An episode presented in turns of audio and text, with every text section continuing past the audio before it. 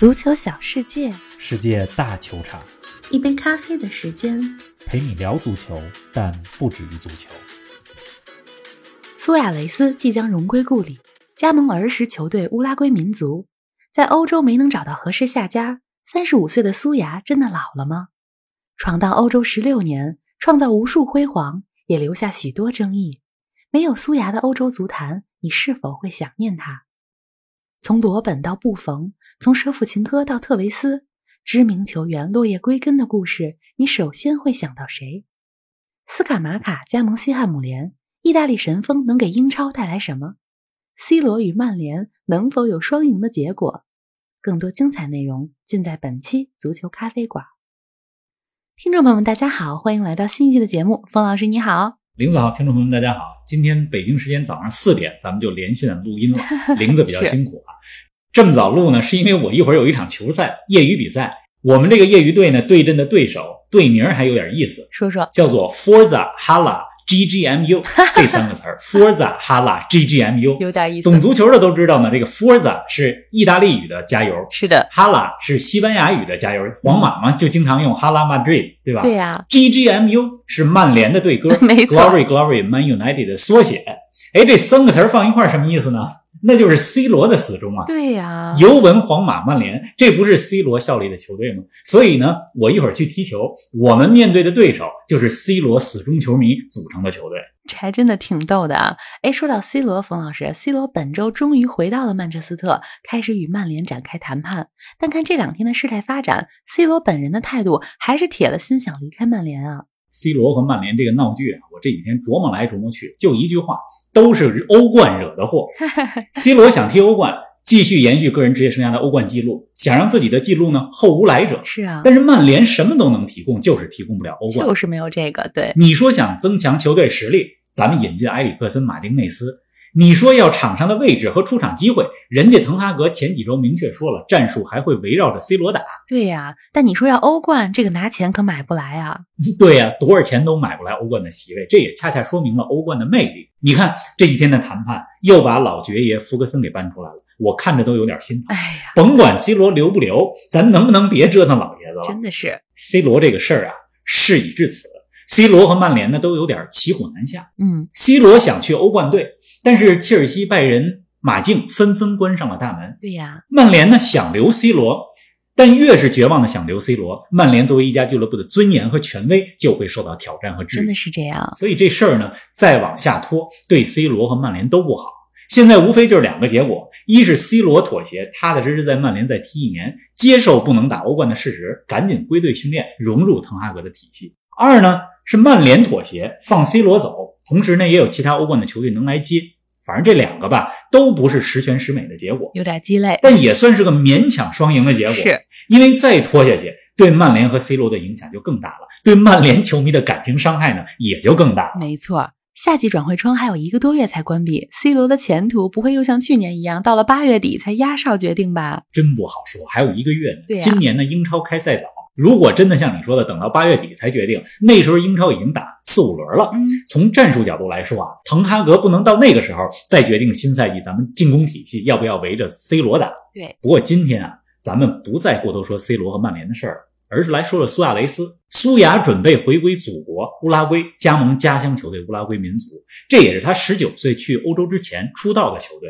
从离开家乡到落叶归根，一晃十六年。昨天这消息一出来啊，不知道大家看了以后什么感受？反正我是挺百感交集的，或者说很有冲击感。是啊，苏亚雷斯加盟乌拉圭民族，按说这也不是什么重磅转会，而且人家苏牙还没退役，应该也会参加年底的卡塔尔世界杯，咱们还能继续看他踢球。那这事儿对你的冲击感主要来自哪里呢？首先啊，过去这十六年里，苏亚雷斯一直在欧洲足坛的舞台中心，而欧洲足球或者说五大联赛和欧冠又是世界足球的中心。苏亚雷斯无论是在阿贾克斯、利物浦还是巴萨、马竞，咱们总能每周看到他。是的，而且如果放在过去十六年这样一个维度，他是我心目当中五大前锋之一。你看他所到之处，从荷甲到英超到西甲都得过金靴，没错，而且还得过两次欧洲金靴奖。如今呢，从欧洲回乌拉圭，虽然南美也是足球发达地区，但总有一种啊从中心走向边缘的感伤，有点，或者说呢来的有点突然。我的脑海中浮现出的镜头啊，还是苏亚雷斯前两年帮助马竞夺得西甲冠军的那个镜头。比赛之后，他坐在草皮上那个画面，好像还就昨天。而如今呢，回到乌拉圭，虽然这个故事挺美丽的，回到儿时出道的球队，但是作为球迷，这也意味着苏亚雷斯会慢慢的消失在咱们的视野当中。确实，这竞技体育啊就是这样，总会触发一些对岁月的感伤。职业运动员在舞台中心的时候无比辉煌。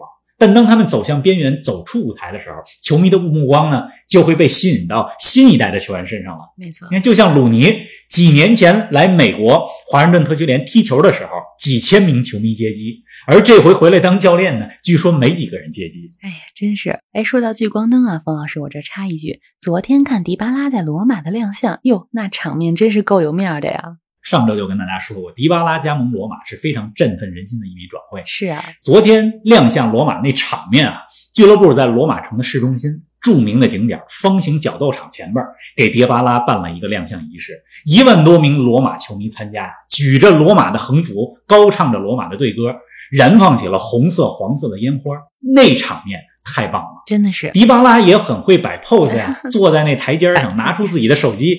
对吧？拍下这一切，就像一个坐在台阶上仰望星空、看天上星星的孩子。是的，目睹着罗马球迷庆祝他的到来。这视频不知道大家看没看？没看也没关系，咱们节目呢有视频版本，播客里边咱们说到的这些画面，我们会放在视频版本节目里。欢迎大家听完节目之后呢，有空的时候看看视频节目，有附加的内容。各大平台搜索“足球咖啡馆”就能看到。没错，到时候可以边听边看呢。哎，咱们说回到苏亚雷斯啊，方老师，苏亚雷斯落叶归根，你说对你很有冲击感，还有其他的原因吗？还有一点啊，就是苏牙的年纪和我差不多，和我算是同龄人。嗯，他比我年龄大一点，今年三十五岁嘛，苏是啊，对吧？我是看着苏亚雷斯一步步成名的，走上了舞台的中心，现在呢又走向舞台的边缘，或者说呢是跟他一起成长的，伴随着我的成长。小时候我看球的时候，看齐达内。觉得齐达内是叔叔辈的球员，再加上那发型，对吧？现在呢，咱们看萨卡、哈兰德这些小将，小一辈了，又觉得他们是小孩儿。但是苏亚雷斯不一样，我们有一种同龄人的共鸣。大家在看球的过程中啊，其实也可以找一位跟自己年龄差不多的球星，密切关注着他的每一步，联系到自己的成长，是个挺有意思的过程。是啊，哎，苏亚雷斯这荣归故里了。冯老师，你什么时候荣归故里啊？我呀，我期待着通过足球咖啡馆 走向职业生涯的第二春。真是，咱们的职业生涯还长着呢，刚开始。哎，苏亚雷斯呢，他也没有准备马上退役，现在回到乌拉圭是找个能踢球的地儿，保持状态，参加年底的世界杯。这届世界杯呢，很可能是苏亚雷斯代表乌拉圭国家队最后一次世界级大赛了。保持状态很重要，确实，因为乌拉圭队啊后生可畏。你看利物浦的前锋努涅斯很可能占据一个主力位置，卡瓦尼也还没退役。苏亚雷斯要想打世界杯，未来这几个月很关键。这届卡塔尔世界杯上，乌拉圭在的这个组很有看点。乌拉圭是和葡萄牙、加纳、韩国分在了一组。是的，这乌拉圭和葡萄牙在上届俄罗斯世界杯淘汰赛相遇过，乌拉圭赢了葡萄牙，晋级了八强。那乌拉圭和加纳呢？二零一零年世界杯就更有故事了。是啊，您正在收听的是足球咖啡馆，一杯咖啡的时间陪你聊足球，但不止于足球。欢迎您在各大音频平台关注我们的节目，同时欢迎关注冯老师的足球评论公众号“冯球必侃”，让我们一起聊球、侃球、追球。哎，我刚想说，一说到苏亚雷斯，脑子里第一个画面就是二零一零年世界杯，他用手挡出加纳队的必进之球，为乌拉圭队保住了进军四强的希望啊！简直是新版本的上帝之手。冯老师，苏亚雷斯这么多年的职业生涯，赢得过不少荣誉，也制造过不少争议。那哪个画面、哪个故事最让你印象深刻呢？本来想说咬人的事儿，不过咬人的事儿呢，今儿咱们就不多说了。是苏亚雷斯职业生涯三次咬人，对吧？受害者包括了当时在荷兰的时候，安因霍温球员巴卡尔；到了英超以后，切尔西的伊万诺维奇；在世界杯上，意大利的基耶里尼，这都被苏亚雷斯咬过。而且呢，苏亚雷斯还在英超当中对曼联的后卫埃弗拉有过种族歧视，非常的有争议性。是的。今天呢，咱们就不说这些了，说正常的画面啊。好啊。今天这期节目啊，咱们虽然不是苏亚雷斯的职业生涯回顾，因为人还没退役，但我确实想说说对苏亚雷斯的印象。刚才你说画面，第一个画面，我其实想到的就是什么呢？二零一七年巴萨六比一战胜大巴黎那场，当时呢，他们六比一赢了球，总比分六比五逆转大巴黎。而第二回合的比赛，吹响反攻号角的就是苏亚雷斯，开场三分钟就进球。进球之后呢，苏亚雷斯招呼着队友们赶紧回到本方半场，那个手势我一直记得。你说苏亚雷斯职业生涯进球如麻，但就是这么一个招呼队友赶紧回来，对吧？赶紧接着开球，咱们接着追比分，那么一个画面让我印象特别深刻。嗯，这苏亚雷斯职业生涯一直是个战士，求胜的欲望非常强烈。只要是本队没领先，苏亚雷斯进球之后就马上把球从球网里边掏出来，抱着球就往中圈跑，让对方赶紧开球。确实，说到巴萨生涯，那个时候的 MSN 每个赛季。合力打进一百多个球，非常经典的进攻三叉戟。哎，真的是。那还有什么画面呢？还有一个画面啊，是前几天的时候，呃，咱们做那年今日这个系列，我想到的一个画面，就二零一一年，苏亚雷斯帮助乌拉圭拿到了美洲杯的冠军。有一个画面呢，是他亲吻美洲杯奖杯的那个画面，我印象特别深刻。啊，那个时候的苏亚雷斯，二零一一年才二十四岁。是那届美洲杯呢，他和迭戈·弗兰组成的锋线所向披靡。决赛当中呢，俩人合力打进了三个球，三比零赢了巴拉圭，嗯而且是在阿根廷的土地上拿到了美洲杯的冠军。所以这个画面也是一下子我就能想到。哎，刚才你说的这两个，一个是巴萨时期，一个是代表乌拉圭国家队，那有没有代表利物浦的呢？必须有啊，嗯对吧？如果没有利物浦的红军球迷，估计还不干了，是吧？虽然苏亚雷斯和利物浦球迷之间也是这个感情很复杂，因为毕竟他从利物浦后来去巴萨了嘛，对吧？是的，有一个利物浦的画面，这个二零一三年的十二月份有场球啊，那场球呢不是欧冠的比赛，也不是强强对话，就是一场普通的英超。利物浦五比一战胜诺维奇。那一场比赛里边，苏亚雷斯个人打进了四个球，还贡献了一次助攻。解说员报幕当时是这么报幕的：利物浦五，苏亚雷斯四，诺维奇一，这么个报幕的方式。啊，而且那场对诺维奇的比赛里边，苏亚雷斯四个进球各不相同，禁区外的凌空抽射、角球的门前抢点、禁区里边的半凌空低射，还有直接任意球破门。除了这四个进球以外，八十八分钟还助攻了斯特林的那个球。厉害，那么这几个进球当中呢，其中第一个球就是苏亚雷斯距离球门四十米左右的凌空抽射，那是英超历史上最漂亮的进球之一，在我心目当中。经典，哎，说到这个诺维奇啊，苏亚雷斯在英超那几年，诺维奇也是苏亚雷斯最喜欢的对手。六场比赛进了十二个球，反正论球员在一场比赛当中的表演，刚才说的这场五比一是苏亚雷斯的代表作，我觉得也是世界足坛历史上最棒的个人表演之一。是啊，哎，时间过得真快，如今的苏亚雷斯已经三十五岁了。上上个赛季，他帮助马竞获得西甲冠军，整个赛季打进了二十一个联赛进球。而刚刚过去的赛季，他在马竞的出场时间越来越少了。即使在这种情况下，他也打进了十一个进球。孟老师，苏亚雷斯选择在这个时间点回到乌拉圭踢球，是因为他在欧洲踢不动了吗？以他的能力、实力和斗志啊，在五大联赛完全可以立足。只不过呢，目前没有合适的俱乐部，欧洲呢也没有那么多能接住他这么高工资的俱乐部。确实，之前有传闻说苏亚雷斯下一站是美国，要来美职联。不过据说呀，想要他的美职联球队，估计这赛季进不了季后赛。美职联常规赛呢，这赛季也没什么比赛了，啊没多少轮了。没得踢。所以在这种情况下呢，他回到乌拉圭民族，回到从这里出道的家乡球队，也算是荣归故里。嗯，而且呢，能在世界杯之前有球踢，保持状态，对吧？这个非常重要非。常好了。况且呢，这个事儿又是个美丽的故事。嗯，他十九岁的时候从乌拉圭民族来到欧洲，第一站呢是去荷甲，加盟的球队是格罗宁根，之后才是阿贾克斯。如今回去，回去乌拉圭，乌拉圭的球迷很期待。他还没回去，这乌拉圭民族队的球迷就在球场里边举着苏亚雷斯的面具看球，那场面挺壮观的。这乌拉圭民族呢，就是他要回去的这个球队啊，是一支南美劲旅。这支球队夺得过三回南美解放者杯的冠军。乌拉圭有两个强队，一个叫佩纳罗尔，另外一个就是民族。据说苏亚雷斯十六岁的时候啊，当时他在乌拉圭民族的青年队，就在一场比赛当中呢，用头撞住裁判，被红牌罚下。年轻气盛啊，这小的时候就特别有争议性，是对吧？年轻气盛，好像就预测了长大以后职业生涯也充满了戏份一样确。实，这苏亚雷斯的童年啊，其实像很多南美的孩子一样，也是吃了不少苦。他是家里边七个孩子当中的老四，正中间儿。九岁的时候呢，经历了父母的离婚。那踢球呢，也没有特别好的环境，可以说是在街头培养的足球技术。十五岁的时候，一边踢球一边打工打工就是扫大街。嗯，后来呢，进入了民族队，踢上球，改变了自己的物质生活。那所以这些经历呢，其实也都塑造了他的性格。后来的经历咱们就知道了。十九岁被荷兰的球队选中，他还挺开心的，因为他那时候的女朋友，也就是现在的妻子，当时呢从乌拉圭搬去了巴塞罗那。苏亚雷斯去欧洲踢球，离女朋友也近一些。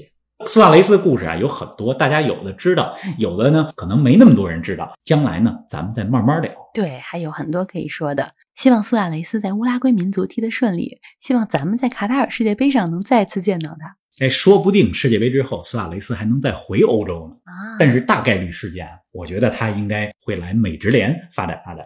苏亚雷斯这次回乌拉圭啊，甭管待多长时间，也算是落叶归根。是的你看，放眼世界足坛，落叶归根的例子还真是不少。嗯不少明星球员职业生涯最后一站都选择了自己的家乡球队，就是出道的地儿啊。很多人也都说啊，梅西早晚有一天也会回到纽维尔老男孩嗯，，C 罗呢有一天也会回到里斯本竞技，这是落叶归根嘛。对呀、对，所以这一期的互动话题，就请大家来说一说，你最喜欢的落叶归根故事是哪个？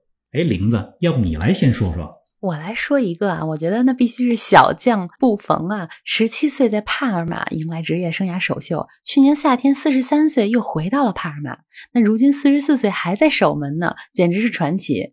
那你呢？你最喜欢的落叶归根的故事是哪个呢？其实去年给大家讲过，小飞侠罗本，啊，罗本出自格罗宁根啊，职业生涯最后一站也是格罗宁根，对吧？从拜仁离开之后，罗本已经是浑身是伤，对呀、但是也依然为格罗宁根踢了六场球。疫情期间嘛，还奉献过助攻。这样的例子其实还挺多，比如说舍甫琴科和基辅迪纳摩，特维斯和博卡青年，鲁尼和埃弗顿，范佩西和费因诺德啊，我不往下说了啊，反正期待大家的留言。是的，期待着大家的声音。咱们节目又到尾声了，不过有个话题还没说啊，方老师，你心爱的意大利神锋斯卡马卡有了新东家，英超的西汉姆联，那怎么评价这笔转会呢？怎么评价呀、太令人兴奋了吧！上期的直播节目跟大家聊了聊斯卡马卡，我说呢，他最好别去大巴黎打替补去，应该来英超锻炼锻炼，而且呢，要找个能打主力或者说至少是半主力的球队。哎，西汉姆联挺适合他的，英超中上游球队嘛。而且西汉姆联的主力前锋安东尼奥经常受到伤病困扰，斯卡马卡来了，出场时间有保障。是的，不仅西汉姆联有英超的比赛，而且还有欧协联的比赛可以打。斯卡马卡来了，和英超的强手们过过招。从萨索洛到西汉姆联也是个提升，发展好的话，过几年再加盟个豪门球队，前途无量。确实，我看过斯卡马卡过去几个赛季在意甲的表现，我相信他会让西汉姆联的锋线更犀利，也会给英超带来很多的精彩。这西汉姆联啊，也做了一笔挺合适的买卖。林加德没来，林皇没来，但买来了更年轻、更有未来前景的斯卡马卡。好的选择。而且斯卡马卡还有一好处啊嗯，下赛季不用打世界杯啊，对吧？意大利没进世界杯啊，这对于西汉姆联来讲也是个有利条件。确实，英超德甲的新赛季啊，还有一周多就要开始了。王老师，期待你什么时候给我们做个五大联赛的新赛季前瞻啊？前瞻啊，必须有。未来一两周，咱们以直播的形式呢，陆续推出几期前瞻节目。我呢，提前通知大家，直播时间是什么时候，在哪个平台。好的，这周末的球啊，也很精彩，大家别忘了去看。女足欧洲杯的决赛，就是北京时间的周日晚上、周一凌晨。对阵双方呢，一边是英格兰，还有一边呢，就是咱们录音的时候结果还没出来，德国目前正一比零领先着法国呢。看看英格兰在决赛当中的对手是谁。是的，另外，这周末呢，我会在北美去现场看一场比赛，到时候呢，我也会记录一下看球的感受，发一个看球笔记放在小红书的账号上。小红书的账号是逢球必侃，欢迎大家关注，希望大家多多关注。那咱们下期节目不见不散。不见不散。